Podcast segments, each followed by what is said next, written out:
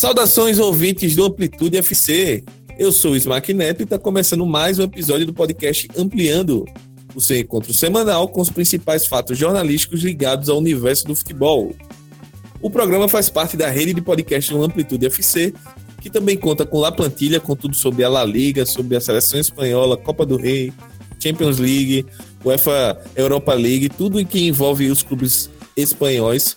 O de primeira, que é o nosso programa de futebol feminino, que está com muita análise, está com novas contratações aí, chegando para reforçar o time de comentaristas. A gente tem o Banho de Cuia, que é tudo sobre o futebol do Nordeste, e o Dois Toques, que são programas que a gente tenta trazer assuntos é, que a gente considera interessante de uma forma mais aprofundada. Para você acompanhar tudo isso que eu acabei de falar, você pode procurar por Amplitude nas mais diversas plataformas, como Spotify, Apple Podcasts, Cashbox, YouTube, Podcast Addicted, Google Podcast e demais agregadores. Além disso, os nossos podcasts também podem ser encontrados no HTE Esportes. O site do HTE Esportes é o htesportes.com.br. Aproveita, galera, e segue a gente também nas nossas redes sociais: Twitter, Facebook, Instagram, YouTube e Medium.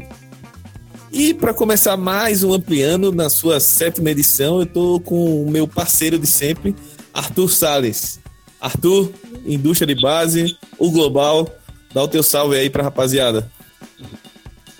a gente tá numa sociedade fluida, cara. Já passou isso daí, já faz mais de um mês.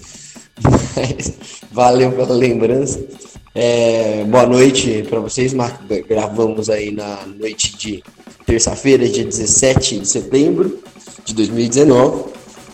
E também boa, bom dia, boa tarde, boa noite para os ouvintes aí, né? A gente quer, né, que eles escutem aí, principalmente na quarta-feira, almoço de quarta, volta do trabalho, quarta-feira, então, né, bom almoço ou boa volta para casa aí, para a maioria de quem estiver escutando a gente. Bora lá. Vamos lá, e sem mais enrolação, simbora para a pauta.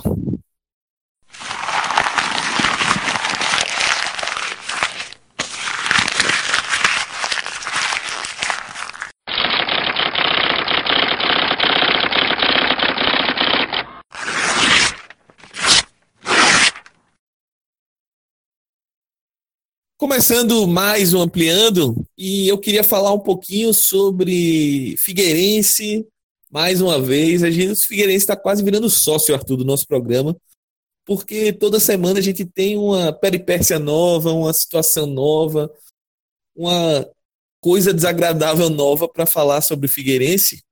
Que tem a mesma origem. Né?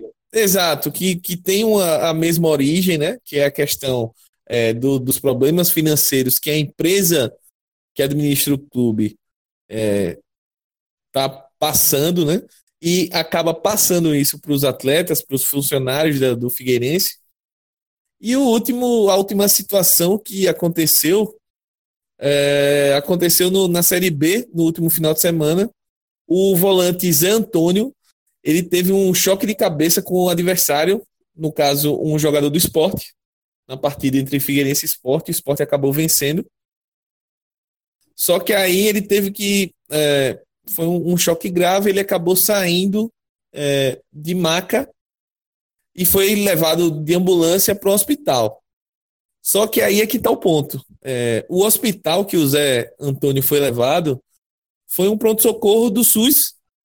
Por quê? Porque o, o, clube não está pagando o plano de saúde dos jogadores, dos atletas, dos funcionários, enfim. Então ele teve que aguardar na fila do SUS para ser atendido. Olha só o, o, o, nível que o Figueirense, um clube que até outro dia desse estava disputando primeira divisão, chegou. E aí, Arthur, é, antes da gente falar um pouquinho mais dessa parte médica, do choque de cabeça no futebol, enfim, é, eu queria que você falasse um pouquinho também dessa questão do, do, da empresa em si, né? No programa passado a gente falou muito em específico da empresa do Figueirense, de quem a gere, de como é, as pessoas que estão envolvidas nesse negócio têm um passado, no mínimo, suspeito. Só que ao mesmo tempo, a gente está vivendo uma fase no futebol brasileiro de vários clubes que estão apostando nesse modelo de clube-empresa para conseguir sair do buraco. E a Câmara dos Deputados, é, recentemente, está tentando emplacar um projeto de lei que versa justamente sobre esse tema. E aí eu queria que você falasse e desse a sua opinião também sobre como esse projeto de lei pode atingir os nossos clubes e quais os perigos que, que esse projeto atual está oferecendo. É, é uma situação um pouco é, preocupante, né? Se a gente for pensar no, no caso Figueirense e principalmente aí no que pode vir, né? Dessa, desse projeto e aí a gente fala, né? A gente até já estava discutindo aqui antes de, de, começar o programa, a gente fala baseado nos conhecimentos do, do Rodrigo Capello, né? Que é um jornalista muito conceituado aí nessa parte da gestão, na né, parte da das finanças dos, dos, clubes, né? Tive a oportunidade de participar do, do, podcast dele falando um pouco sobre as categorias de base e tal. E ele conseguiu dar uma analisada mais aprofundada no, nesse projeto, né, que é do tal de Pedro Paulo do DEM, e que já tem né, uma relação também com, com, a, com, com o futebol, enfim. E ele, ele cita assim que, dentre todas as medidas, né, para a gente não, até não se estender muito, é, eles têm muitos benefícios, né? muitos benefícios para o clube sem contrapartida. Né? Então, a, a, esse modelo que está sendo proposto agora, né, que o Rodrigo Maia está tá, tá sendo aí o grande garoto propaganda, está encampando essa, essa campanha a favor da, do projeto, ela traz muitos benefícios, né? Assim, ela possibilita uma rápida injeção de, de injeção de dinheiro no clube sem muita contrapartida, sem muito controle e que, como a gente já sabe, né, e que já ocorreram algumas vezes na história do, do futebol brasileiro, ele, ele, acaba não dando muito certo no final. Né? Quem conseguir aproveitar, talvez consiga é, ter alguma vantagem nisso daí. Mas é, a perspectiva não é muito boa. Né? Isso falando do lado dos clubes. E eu acho que, pegando a ideia do, do, do nosso programa aqui, quer falar sobre o interesse público, né, a custo de quê? Né? A custo de mais algumas desonerações, né, mais algumas dívidas não, não pagas, né, mais da, do contribuinte sendo lesado novamente, enfim, isso é uma. Isso é uma isso, esse é o assunto que eu acho que tem que interessar mais a população, independente do, do clube que você torce, né, independente da sua, da sua torcida. Então, né, fica aí a, o sinal de alerta né, para que a gente acompanhe né, com, muito, com muito cuidado e baseado aí no, né, nos, nos argumentos de uma pessoa que, que conhece muito sobre o tema, né, que, é o, que é o Rodrigo Capello.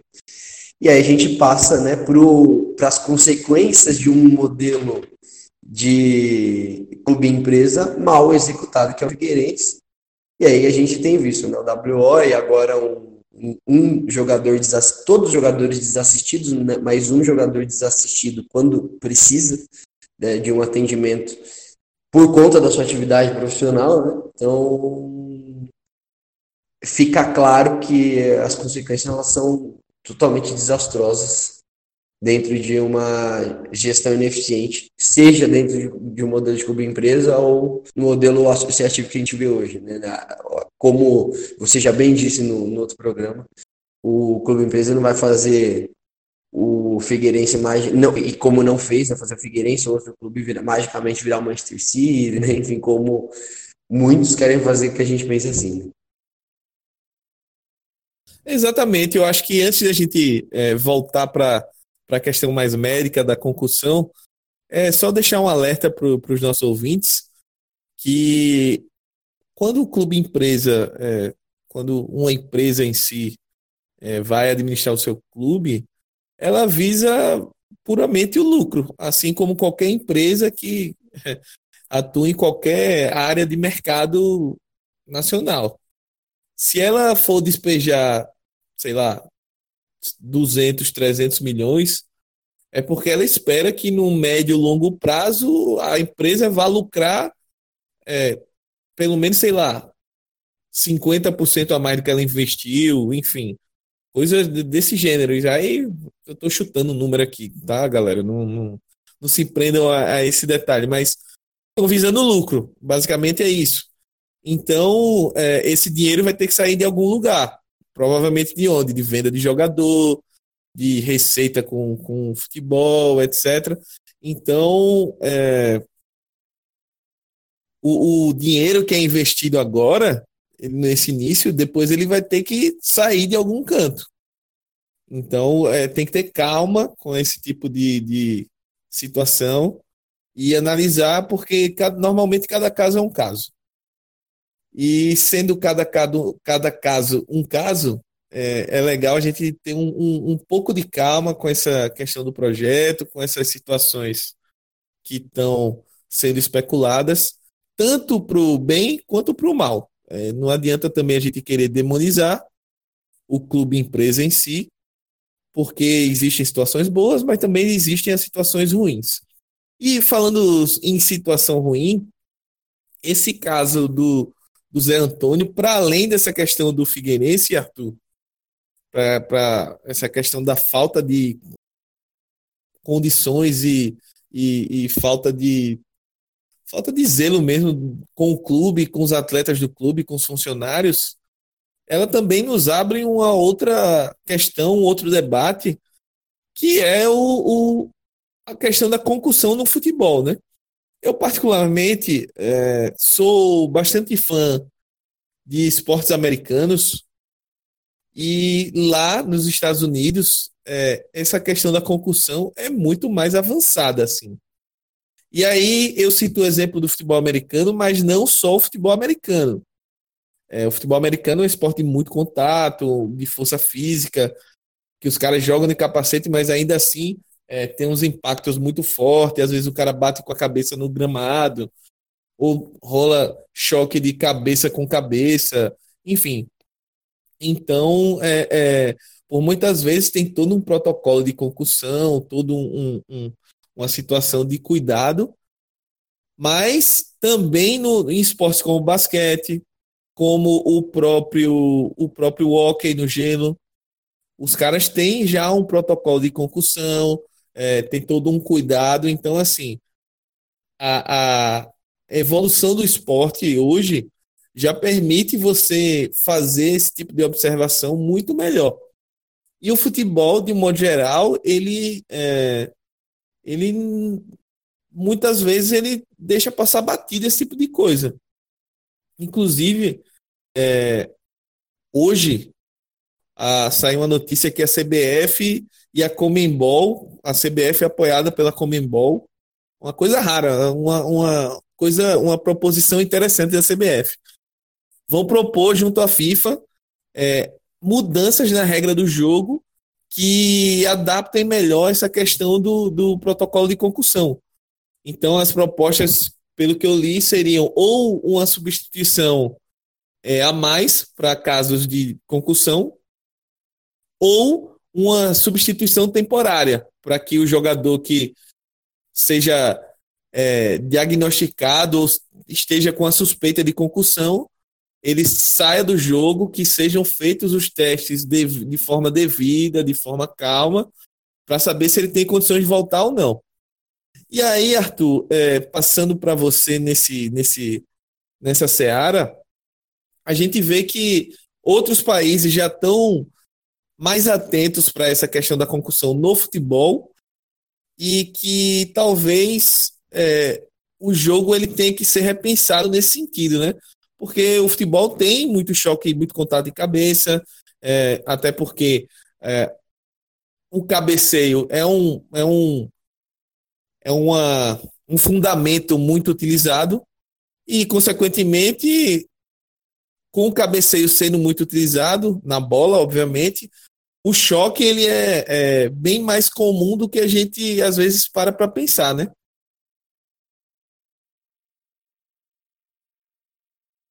É, certamente, né? E eu acho que a gente tem que partir do pressuposto de que se é perigoso, né, se, se coloca em risco.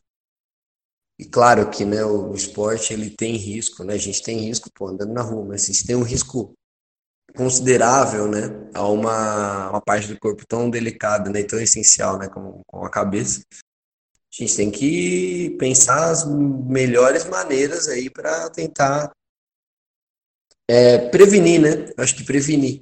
E aí eu vejo que, que a concussão, né, pelo que a gente se preparou aí para fazer o programa, ela, ela é perigosa na hora, né? Ela pode o choque em si ele pode ser perigoso por trazer algumas consequências, né?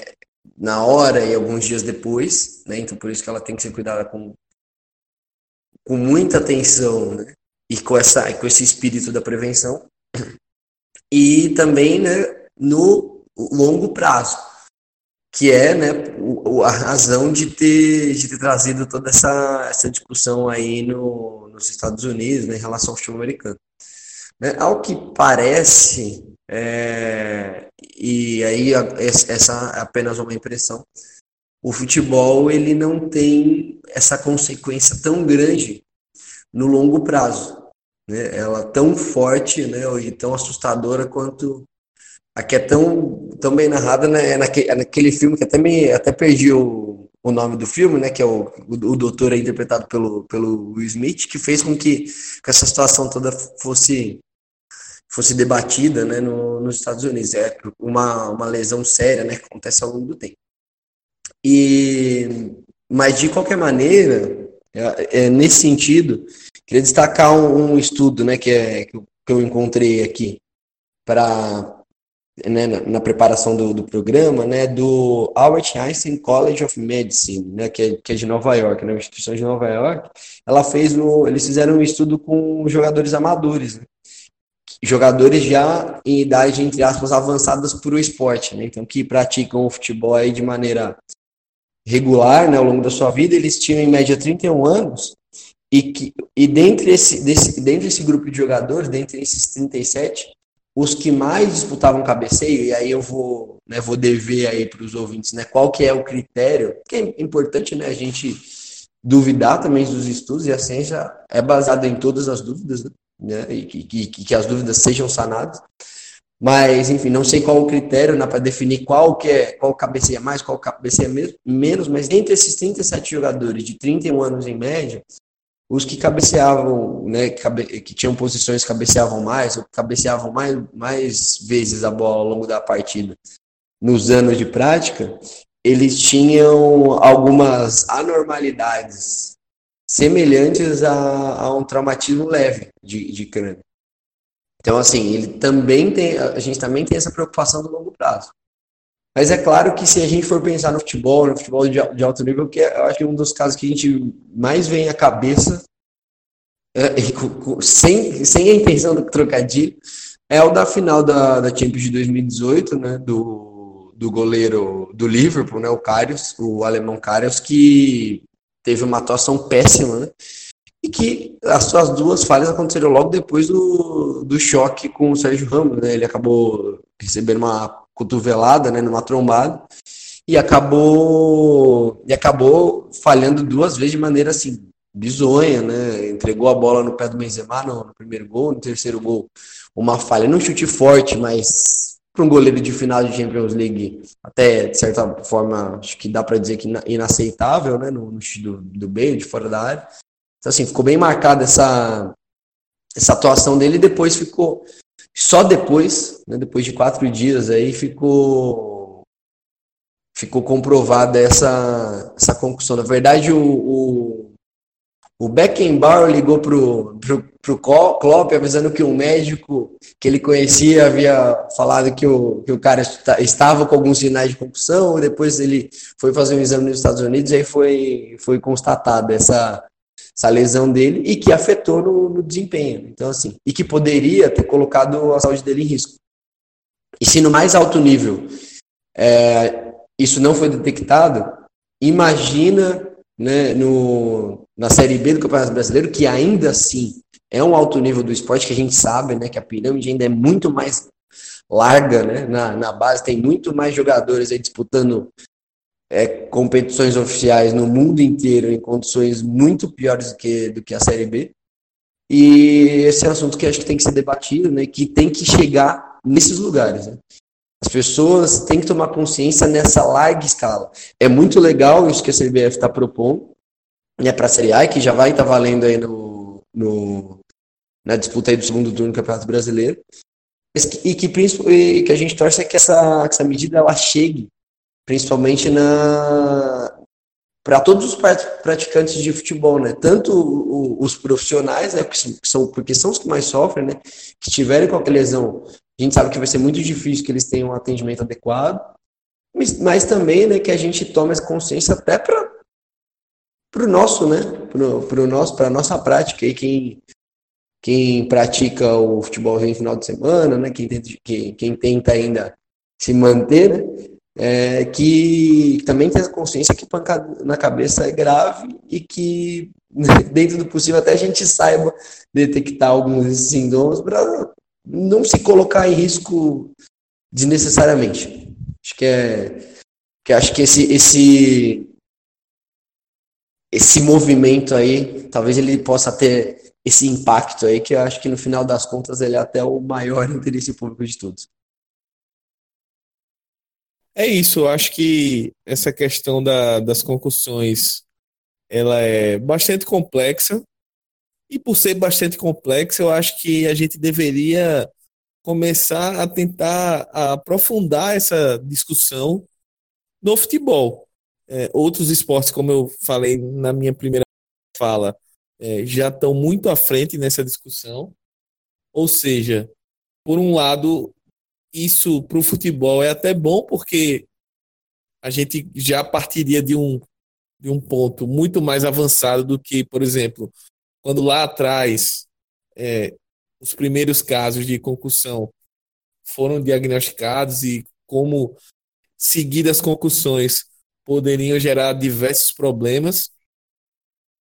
Então é, vale, o, vale o alerta e vale o, o questionamento, né? Pô, será que não vale a pena, por mais que seja uma descaracterização do jogo, uma ferir um pouco da tradição do jogo, de, em certas regras, mas talvez é, não seria melhor para preservar a saúde do, dos atletas? Então fica, fica esse questionamento aí, pensando no, no, no futuro do jogo e no futuro dos esportes. É, sobre que, esse ponto. Acho que é bem isso. Isma, desculpa, é, já estava finalizando, né? Beleza. Sobre esse ponto, é, acho que é, é, é, legal as pessoas colocarem a mão na consciência, assim, serem realmente preocupadas com, com, o, com o outro, né?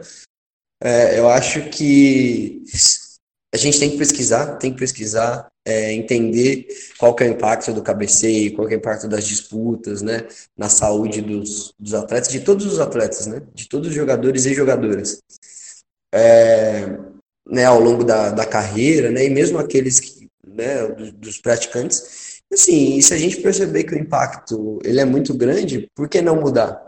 Né, o esporte não é imutável, a gente pode muito bem pensar em proibir o cabeceio, enfim, o, se for para salvar vidas, se for para melhorar a condição de vida das pessoas, por que não, né? E nesse aspecto, e, e aí é, é, a minha última para encerrar mesmo, prometo. É, em 2015, a Federação é, de Futebol dos, dos, Estados Unidos proibiu, né, nos jogos, né, nas competições organizadas por ela, o cabeceio de jogadores menores, jogadores e jogadoras menores de, de 10 anos e limitou até o 13, até os 13, né, algumas regras específicas. E isso, é claro, ele tem algumas questões que são que, que devem ser discutidas né, sobre aprendizado, né, e tudo mais. Às vezes você poderia tentar é, uma outra medida, mas enfim, não há limites é, para proteger a, as crianças é, é, os adolescentes e os adultos, né, os, os, seres humanos. Não há limites. Se, se a gente perceber que é necessário mudar uma regra de um jogo para melhorar a vida e salvar vidas, acho que a gente tem que, tem que fazer isso. E claro, discutir. Claro que eles, que eles tomam essas atitudes né, lá nos Estados Unidos também por, essa, por, por ter essa cultura já dos, dos esportes mais violentos, né, que, que são o futebol americano, o hockey, acho principalmente. E aí eles já são até, entre aspas, mais traumatizados com isso, né, e talvez tenham exagerado nessa medida, mas enfim, é algo que tem que ser discutido, que é legal que seja discutido, porque tem como, eu acho que o foco dessa discussão tem, é, o, é a preocupação com, com o próximo, preocupação com a vida, né, preocupação com o ser humano. É isso. Acho que a preocupação número um é, deve ser essa. E a gente deve estar tá sempre observando o esporte como um, um instrumento de saúde, de propagação, de diversão, e não é, a gente passar por esse tipo de situação que afete a saúde das pessoas e a gente não ligar para isso. Passando para o próximo tema que a gente separou, é, vamos falar um pouquinho agora sobre um tema que os nossos amigos de primeira fazem análises é, muito boas sobre o futebol feminino, sobre o que está acontecendo na modalidade, dentro do campo, é, questões técnicas, táticas. E a gente aqui é, tá para exaltar as coisas boas e tá para dar aquela cutucada também nas coisas não tão boas. E para começar esse debate, eu queria trazer é, uma convidada, né, que gentilmente nos enviou um áudio para explicar um pouco mais da situação. Mas é a Clara Dourado, ela é participante lá do podcast do de Cuia, torcedora do Vitória, é, acompanha bastante a questão política do clube, ela é colunista também no Arena Rubro Negra, que é um site especializado no Vitória em si. E ela vai falar um pouquinho sobre uma situação que me chamou a atenção particularmente, chamou a atenção de Arthur, que foi o Vitória da Bahia, é, depois da participação no Campeonato Brasileiro. As meninas do, do Vitória ainda teriam a competição estadual para disputar. Só que o presidente do clube o Paulo Carneiro, comunicou que o Vitória não iria mais participar da competição. E aí eu queria que a Clara é, desse um, um, panorama geral de como ah, nós pedimos a ela para isso, na verdade, né? Desse um panorama geral de como essa situação aconteceu, por que aconteceu, um contexto político também do, do que está acontecendo no Vitória e ela vai falar um pouquinho agora nesse áudio que eu vou soltar para vocês. Olá, amigos do Ampliando. Meu nome é Clara Dourado e eu vim falar um pouco sobre futebol feminino no Esporte Clube Vitória. Né? O time feminino do Vitória ele vem crescendo de produção nos últimos anos. Fomos campeãs baianas em 2016, 2018. Subimos para a Série A1 que é a correspondente à Série A do Campeonato Brasileiro, ainda em 2018, fomos vice-campeãs invictas, né, já que o jogo para o Minas e Cesp foi decidido nos pênaltis.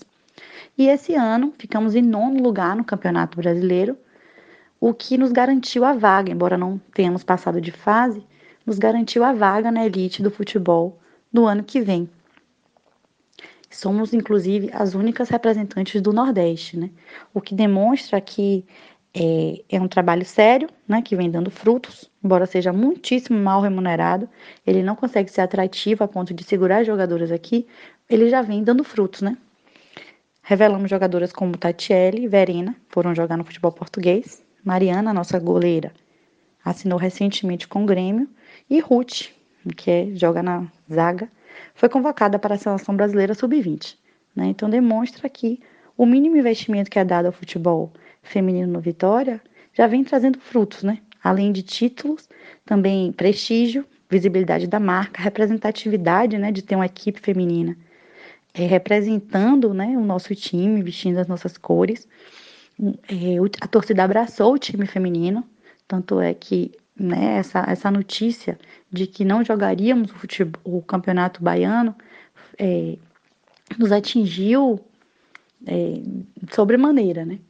É, foi dito que, por não ser obrigatório, participar do Campeonato Baiano para garantir a vaga no Campeonato Brasileiro, não há nenhuma obrigação, é, foi é, o, a gestão optou por dispensar as jogadoras e não competirmos né, né, nessa, nesse torneio. O argumento utilizado foi o argumento financeiro, porque a gente não acredita que seja verdade, temos fontes de que é, custaria ao Vitória 100 mil reais, né? A participação no Campeonato Baiano, o que é um valor irrisório, né? né? Mesmo em crise, não é um valor que seja proibitivo. Então, a gente é, não acredita muito no argumento financeiro, até porque o atual presidente, ainda na fase de campanha, falou em uma entrevista que a primeira coisa que iria fazer era tirar o futebol feminino do barradão.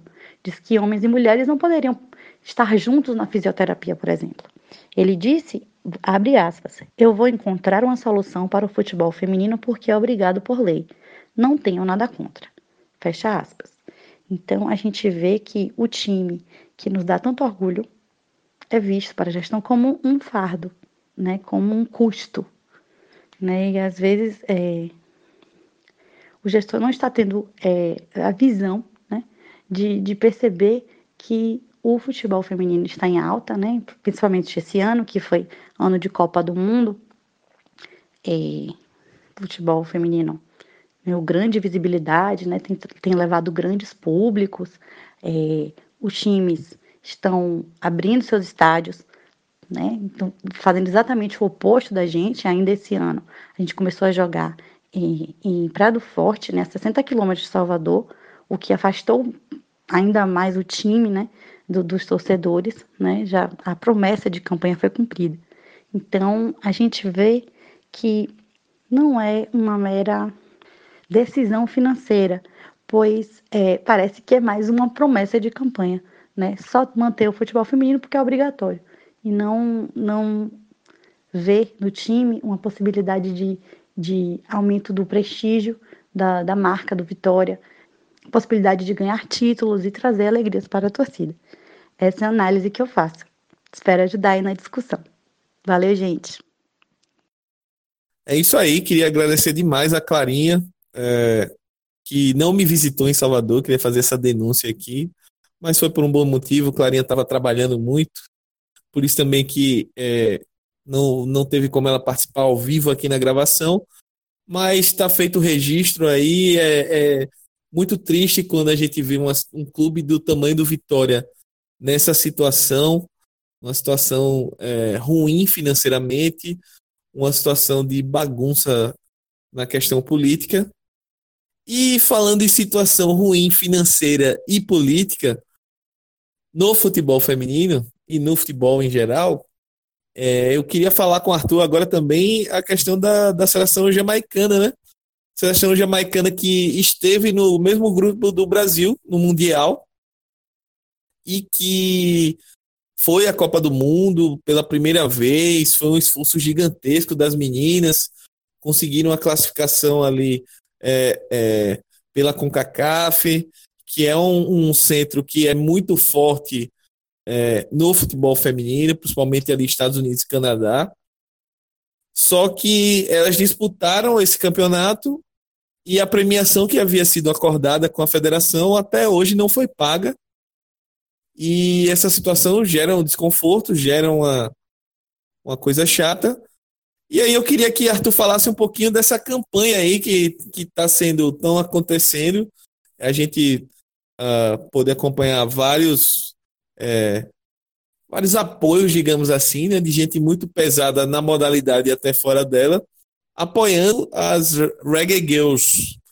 E aí, Arthur, como é que está se dando essa situação aí da Jamaica e o que, é que você acha aí dessa, dessa questão jamaicana? É, né, passando um pouquinho aí da, do cenário, né, acho que é basicamente isso que, que você passou mesmo, e elas estão ameaçando uma greve, né, que pode acontecer aí, né, se concretizar no dia 30 do 9, que é quando começa o pré-olímpico, né, e a seleção já está, o jogo está programado, né, o jogo entre Cuba e Jamaica, é, Jamaica e Cuba, na verdade, né? Ser, ser disputado aí na Jamaica. Né? E a seleção, todas as jogadoras da, da seleção, elas decidiram que não, não entrarão em campo até que todo todo o valor seja pago, né? E a, a federação, por, por sua vez, né? Ela argumenta que não tem o dinheiro, né? Que está esperando uma premiação da FIFA. Só que as jogadoras, elas elas explicaram uma nota que, na verdade, o, a Federação Jamaicana ela já recebeu uma série de pagamentos pela classificação, né, algumas outras bonificações, e que o pagamento da FIFA pela participação da equipe mundial não tem nada a ver com esse pagamento anterior, entendeu? E, e elas argumentam que não é pelo dinheiro em si, né? Eu, eu peguei uma fala aqui de, de uma das jogadoras, né, que é a Khadija Scholl, de 22 anos, que atua no Bordeaux da França, ela falou que, né, na, nas, nas suas redes sociais, ela se manifestou dizendo, entre outras coisas, que não é sobre o dinheiro, né, é, é, abre aspas, né, é sobre mudar como nós somos vistos. Porque, né, ela, elas dizem que isso não aconteceria com os homens, né, enfim, elas são tratadas com desdém, né, com um pouco cuidado, com pouco, pouco carinho, né, não são vistos como profissionais, né, e não são tratadas de maneira profissional pelos dirigentes. Então, elas não aceitam menos do que o mínimo do que foi acordado, né? E é uma luta muito justa, né? E acho bem bacana essa, essa atitude intransigente delas. Né? E, enfim, aí esse dilema segue, né? Por enquanto. As últimas notícias aí são da, da época que a, que a campanha lá, né? E a, e a posição das jogadores se tornou pública. E até agora ainda sem muitas novidades, né? Então, até o dia 30 temos ainda alguns dias pela frente. Vamos, vamos aguardar para ver o, o que acontece mas acredito que, que esse movimento vai ser um divisor de águas para a modalidade no país e espero até que, que chame a atenção de, da comunidade internacional, né, de, de maneira geral. É, o que a gente espera é que as mulheres tenham o devido respeito com relação à prática do futebol e com relação ao desenvolvimento do esporte. Aqui a gente não está pedindo para, sei lá, elas estarem ganhando o mesmo salário do Neymar, do Cristiano Ronaldo, do Messi, que geram zilhões de dólares, de euros, de do que qual moeda você quiser escolher. Mas é, a gente está pedindo uma questão mais justa. Eu acho que esse é o grande ponto. E esse exemplo da Jamaica e o próprio exemplo é, elas estão pedindo respeito. É, como o Clara explicou. Exato. É, eu acho que é, é, isso. Quando, a partir do momento que a gente conseguir cada vez mais é, respeitar a modalidade, entender é, a importância dela, é natural que o futebol feminino se desenvolva e que, numa lógica é, comercial, digamos assim, o esporte se desenvolva e chegue a um nível muito bacana, que ele seja é, televisionado, é, seja é, divulgado amplamente, ganhe cada vez mais espaço é, nos programas esportivos, enfim. Coisas que há tempos atrás a gente não imaginava, mas que com lutas como, como essa das, das jogadoras da Jamaica, isso pode acontecer. E aproveitando o gancho dessa questão de, de respeito e de uh, equidade e de condições de, de trabalho, condições de desenvolvimento do futebol, a gente pensa nesse caso da Jamaica e imagina que seja até algo um pouco distante né, da nossa realidade. Se a gente for pensar que é, nós temos a maior jogadora da história da modalidade até aqui, pelo menos, que é a Marta, já venceu seis vezes o prêmio de melhor jogadora do mundo. Mas a realidade é bem diferente, né, Arthur? Recentemente a FIFA lançou um estudo que mostra, faz uma espécie de radiografia aí do, do futebol feminino no mundo. E os números do Brasil, principalmente em se tratando de base, são bem preocupantes e acabam sendo uma como é que como é que eu posso dizer? Sendo uma não justificativa né? Mas sendo um, uma boa explicação do porquê o, o, Brasil em competições como Olimpíada ou Copa do Mundo tem desapontado é, e aqui a gente no Brasil tem muito mania de colocar depositar tudo nas costas das jogadoras e sem pensar muito no contexto né eu acho que esse contexto, esse relatório traz muito bem. E eu queria que você falasse um pouquinho desse, desse diferencial, né? De como elas largam atrás no desenvolvimento da modalidade e como a gente quer exigir que elas consigam competir no mais alto nível. É, sim. Acho que tem, tem bastante coisa para falar né, em relação a isso. É, eu, eu queria né, falar do futuro, né? é, e como né, é, é possível, com pequenas ações, catalisar nesse desenvolvimento, porque é algo natural. Isso vai acontecer porque tem gente que se interessa. Muita gente se interessa e, e o esporte, ele, ele, o futebol, ele, ele é viável né, para todos. Mas antes disso, né, você falou sobre essa questão do, do desenvolvimento é, quando a gente vê uma, um menino e uma menina da mesma idade, né, em um momento em que nenhum dos dois ainda está sofrendo, entre aspas, né, as consequências do desenvolvimento, né, da, da puberdade e tudo mais, você vê que um menino ele é muito melhor do que uma menina, perdão, a, 90%, isso daí é muito difícil você, você falar de porcentagem, não é essa intenção. Mas é para ilustrar, né? Para quem está ouvindo. É por questões sociais e culturais. É porque o menino, provavelmente na casa dele, o pai e a mãe brincam de, de bola, incentivam ele a correr, a pular, a escalar, enfim, fazer, né, a ter atividades físicas, a ser mais ativo e a menina normalmente é o contrário. Né? Então, assim, são, são dois seres humanos da mesma idade, né? do, do mesmo ali local, né? da mesma região do mundo, mas que têm estímulos diferentes por questões culturais e por terem nascido com sexo biológico diferente. E, e a gente precisa ter essa clareza. Né? E é, putz, né? Para menino é muito difícil, ela tem que jogar com o menino mais novo. Né? Na verdade, não. Se você tivesse estimulado ela tanto quanto você estimula ele, eles poderiam estar jogando juntos e isso reflete mais para frente, reflete no interesse e reflete na cadeia toda. É, esse é um ponto, né, de fundamental, mas é, aí usando, né, como gancho os casos que a gente citou, aí tem o caso da, também da, do Campeonato Carioca que foi adiado poucos dias antes do, do seu início, vai começar agora no, no dia 22 também. É, assim, para mim, todos esses casos eles mostram um descaso, né? Um descaso dos organizadores com a modalidade e nesses e, e nesses três, pelo menos, a gente tem algo em comum, que é o comando masculino. Né? É, as pessoas que estão na frente, à frente, elas não, não, não têm a mesma identificação com a modalidade que deveriam, né?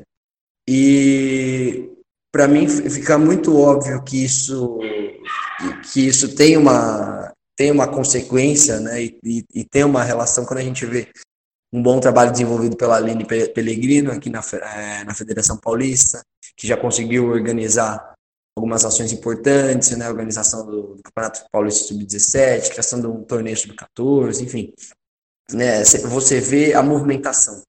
Você vê que a, que são ações de uma pessoa que está realmente interessada, além de entender as necessidades da jogadora, ela ela está realmente e Arthur desculpa interromper mas também a gente vê a, a, demanda né por outro lado a gente vê que tem muita menina querendo jogar querendo conhecer a modalidade, querendo. É, não sei se necessariamente se tornar uma profissional, mas, pô, tá querendo praticar a modalidade e tá buscando espaço para isso. Com certeza, né? E esse é um dos princípios aí, que é, que é um documento da FIFA que eu queria, que eu queria citar. E aqui citar documento da FIFA não quer dizer que a gente acha que, que, o, que o trabalho da FIFA é maravilhoso, que todo mundo é, é honesto, etc, etc. A gente já sabe de tudo isso e não precisa ficar, ficar citando aqui para provar isenção, nada disso. Mas é um, é um documento que, né, que mostra ali os cinco pilares de desenvolvimento do futebol feminino, até porque a FIFA se interessa por isso, porque o negócio dá dinheiro. Né? É, e para aumentar essa máquina, eles né, desenvolveram um plano que conta com cinco pilares. E acho que os pilares, assim, que os, os conceitos né, que, que se comunicam, que a gente, que esses casos demonstraram, né, esse, esse descaso aí presente em todas essas histórias, é que é necessário formar e garantir os espaços da, das mulheres na, na, na tomada de decisão para a vida delas mesmas. Né? Talvez esse momento aí de, de obrigatoriedade dos clubes seja um momento até de criação de uma, de uma liga paralela, né? gerida e organizada por, pelas, por mulheres, né? A gente tem muitas mulheres competentes. A Aline é um exemplo desse. Eu, eu, fico com medo aqui de citar alguém e esquecer outras pessoas, mas citando outra pessoa que conheço também, a Ana Lorena, né, que está à frente da rodoviária, enfim. Tem pessoas competentes e, e também da, da, velha guarda, que, assim como no, no, futebol masculino, né, a gente defende que, que essas pessoas, as pioneiras, sejam valorizadas, no futebol feminino também é a mesma coisa. E é fundamental. É fundamental que isso aconteça, que aconteça o mais rápido possível, porque existem muitos absurdos acontecendo hoje no futebol feminino no mundo e no Brasil, e que com certeza eles vão diminuir bastante assim que o futebol for delas e por elas. É, e tomara que o futebol cada vez mais seja delas e feito para elas também, né? O futebol é um esporte que deveria abrigar a todos acho que tem essa obrigação e no nosso no nosso espacinho aqui a gente vai sempre tentar defender isso aí. Passando agora para o próximo ponto é, e já próximo aqui do encerramento do programa, eu queria destacar uma reportagem do da Ponte, né? Ponte Jornalismo faz um trabalho bem bacana também de, de jornalismo independente, de muita qualidade. É, já adiantando uma, uma pequena dica, né? O nome da reportagem é O Recomeço do Sonho do Futebol para Jovens da Várzea Presos em São Paulo. É do dia 9 de setembro a reportagem, mas ela é muito interessante porque ela narra a história de duas crianças, né?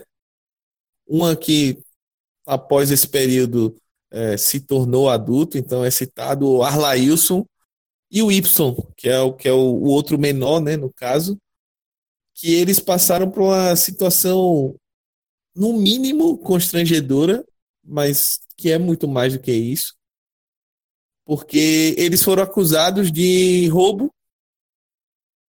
numa abordagem policial que estava buscando suspeitos de, de ter roubado um policial, um outro policial, se não me engano, um policial, um PM da reserva. E aí é, eles estavam indo na casa da namorada de um deles, tal, encontrar com, a, com ela, com a, amigas, enfim. E aí foram abordados na rua pela PM de São Paulo. E nessa eles acabaram indo para a Fundação Casa. É, foram o, o, o PM que havia sofrido o, o assalto é, recebeu fotos deles, reconheceu os mesmos, não sei como, mas reconheceu, e eles ficaram 29 dias detidos sem nenhuma substância provatória que eles realmente tinham é, cometido tais crimes. E aí, é, a matéria é bem bonita, umas fotos muito massa, assim, mostrando como o futebol, é, para eles, é, pode ser um agente de esquecer um pouco esse pesadelo e fazer com que eles sonhem com um futuro melhor. Ainda que seja na várzea de São Paulo, mas é, todo mundo tem o seu direito a sonhar e tem o seu, o seu objetivo, né? Mas para não falar de, de, base, de sonhos, etc., e para ficar nessa questão da, da, da abordagem policial e de como, Arthur, e aí eu já passando para você, como a nossa, a nossa segurança pública ela é falha, né? Porque em uma situação como essa, é, com, com elementos quase nenhum, e aí o sistema de segurança que a gente convive deixa dois moleques presos é, sem, sem nenhuma consistência de prova, sem saber o que é que acontece, o que é que realmente aconteceu. E é, é uma coisa que a gente, vendo as fotos do, de ambos, a gente vê que tem muito da questão que a gente já bateu em outros pro, programas sobre racismo, sobre a questão do financeira, porque se eles estivessem, sei lá, andando no bairro de Playboy, eles com certeza não seriam abordados dessa maneira, ou se eles estivessem bem vestidos, ou se eles estivessem num carro legal, eles provavelmente nem seriam abordados. E aí é, é triste a gente perceber que o Brasil ainda funciona dessa forma, né? É sim, e para ser bem, bem sucinto, né, para obedecer nossa, nossa direção, é, é o seguinte: se você não ficar revoltado com a pessoa, pessoa presa injustamente, é, que pelo menos pense no, no prejuízo que pode ser para você mesmo. Esses dois jovens eles não tinham nenhuma passagem pela polícia, nunca tinham feito nada de errado, né, no sentido da legalidade, e eles poderiam ter nessa e ainda podem, né, porque ainda vão ser julgados, ele entrar pro, pro crime, né? Porque ser preso né, na, na, na Fundação Casa e, e depois, né? A cadeia é um, quase que um atestado para a vida no crime depois, né? Porque é muito difícil você, você sobreviver sem, sem essas associações. Né? Então, é, você vai ter uma pode ser que você tenha uma consequência disso. Era um cara bom que vira um cara mal, para ser bem maniqueísta, assim, para ser bem preto no branco. É óbvio que não é assim que funciona, mas enfim. É um, é um cara mais a mal na rua depois.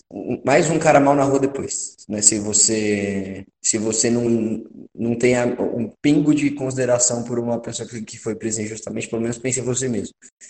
É por isso que se luta para uma é, ação policial justa dentro da lei, para que se evite essa consequência final que pode atingir qualquer pessoa que não tenha nada a ver com o caso, na pior das hipóteses. E claro que tem muita gente que liga para a injustiça também, né? Como é o meu caso, eu sei que é o seu, a gente fica realmente muito abalado quando, quando lê uma notícia dessa, como a do Robson, é, que está preso lá na Rússia injustamente, e a gente não sabe até quando, e pode ser que seja por muito tempo.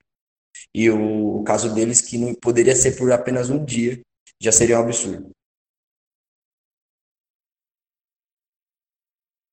Pois é, eu acho que eu não tenho nem muito o que acrescentar aqui nesse caso, porque é só revoltante, é só indignante assim a gente ver como como a nossa sociedade é construída, é formada e como esse tipo de, de ação atualmente, inclusive, ela está sendo cada vez mais aplaudida e é, apoiada, né?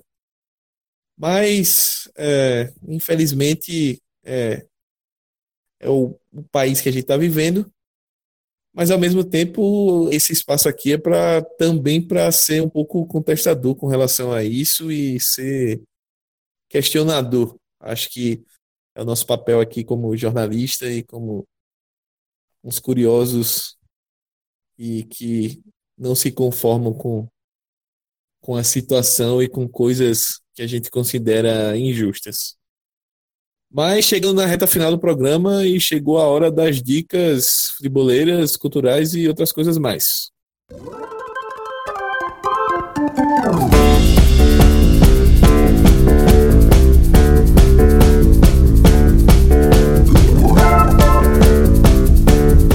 Começando por mim, como sempre, queria falar um pouquinho sobre a minha dica cultural, que não tem a ver com a Bahia, apesar de eu ter chegado em viagem e estar tá com um pouquinho de saudade, mas tem a ver com o que Arthur mencionou. Ele falou sobre o filme do Will Smith, que fala um pouquinho sobre essa questão da concussão. E o nome do filme é Um Homem Entre Gigantes, então, é, vai ser a minha dica cultural levemente roubada. E é um bom filme. Salvo engano, tem no Netflix.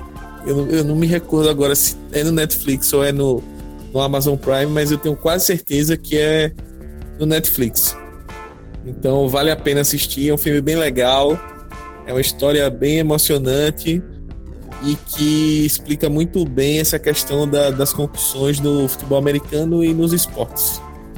E aí, Arthur?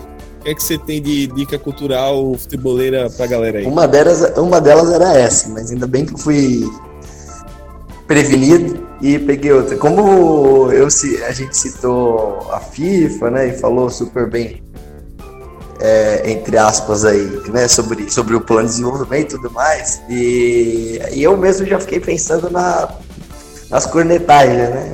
É FIFA, não sei o quê. Então, para quem não tiver satisfeito, né, com, com uma citação positiva, então vai ler os livros do Andrew Jennings, né, do repórter britânico, que estudou bastante, investigou bastante as entranhas né, das principais organizações esportivas do mundo e aí eu tenho três títulos aí para o pessoal pesquisar e curtir. São leituras bem leves, as três. É, eu, eu pude ler uma inteira e, e duas em alguns trechos. Primeiro a série, né, o Jogo Sujo, né, que é o jogo, jogo Sujo, o Mundo Secreto da FIFA, e o Jogo Cada Vez Mais Sujo, né, que fala sobre a organização da Copa do Mundo, né, como, e como a, como a FIFA virou uma máquina de fazer dinheiro e também né, explicando aí como funciona o, os esquemas macro aí de, de propinas né, mundiais né, da, da FIFA, pelo menos até recentemente. E também ele investigou o COI, e aí para você procurar o livro dele, né? É Os Senhores dos Anéis. É um livro um pouco mais antigo, mas também conta um pouco da história do COI, que nesse sentido o COI e FIFA são bem parecidos. É, o nome do jornalista e repórter, né, repetindo, é Andrew Jennings, é J-E-N-N-I-N-G-S. Né? E, enfim, acho que jogando no Google você já consegue achar. Isso aí, Arthur já deu a dica dele e vou aproveitar a sequência e pedir a despedida. Arthur, mais um ampliando para conta. Dá o teu salve final aí pra galera, divulga vende teu peixe, fala o que é que você está aprontando aí profissionalmente e quem quiser falar contigo, como é que faz para falar? Eu pode me chamar aí no, no Indústria de Base, né? Pode ir lá no site www.industriadebase.com. Vamos soltar material em breve, pelo jeito, e vai ser coisa quente. É, também estamos no Instagram, né? Arroba indie, underline base, Twitter, indústria de base com I, maiúsculo, Facebook, indústria de base. E aí também Arthur Salles nas todas as redes aí, se procurar, acho que também me, me encontra. E, e é isso, né? Então, estamos trabalhando sempre em prol do melhor ambiente para a formação esportiva, né? Garantia dos direitos das crianças no esporte. É isso, meu carismac, e obrigado a todos os ouvintes do, do Ampliando. Até semana que vem. É isso aí, eu sou o Smack Neto. Quem quiser me procurar aí na, nas redes sociais, pode encontrar no arroba Smack Neto, no Twitter, no Facebook, no Instagram. É, queria agradecer também a Arthur, a Clara que participou por áudio e a todo mundo que chegou até aqui no final desse programa, né? Aproveitar e pedir também para a galera assinar o nosso feed e conhecer os outros podcasts da casa, conhecer os outros programas e dar um pouquinho aí do, de ouvir, que tá bem bacana tudo. No mais é isso. Grande abraço a todo mundo e até a próxima.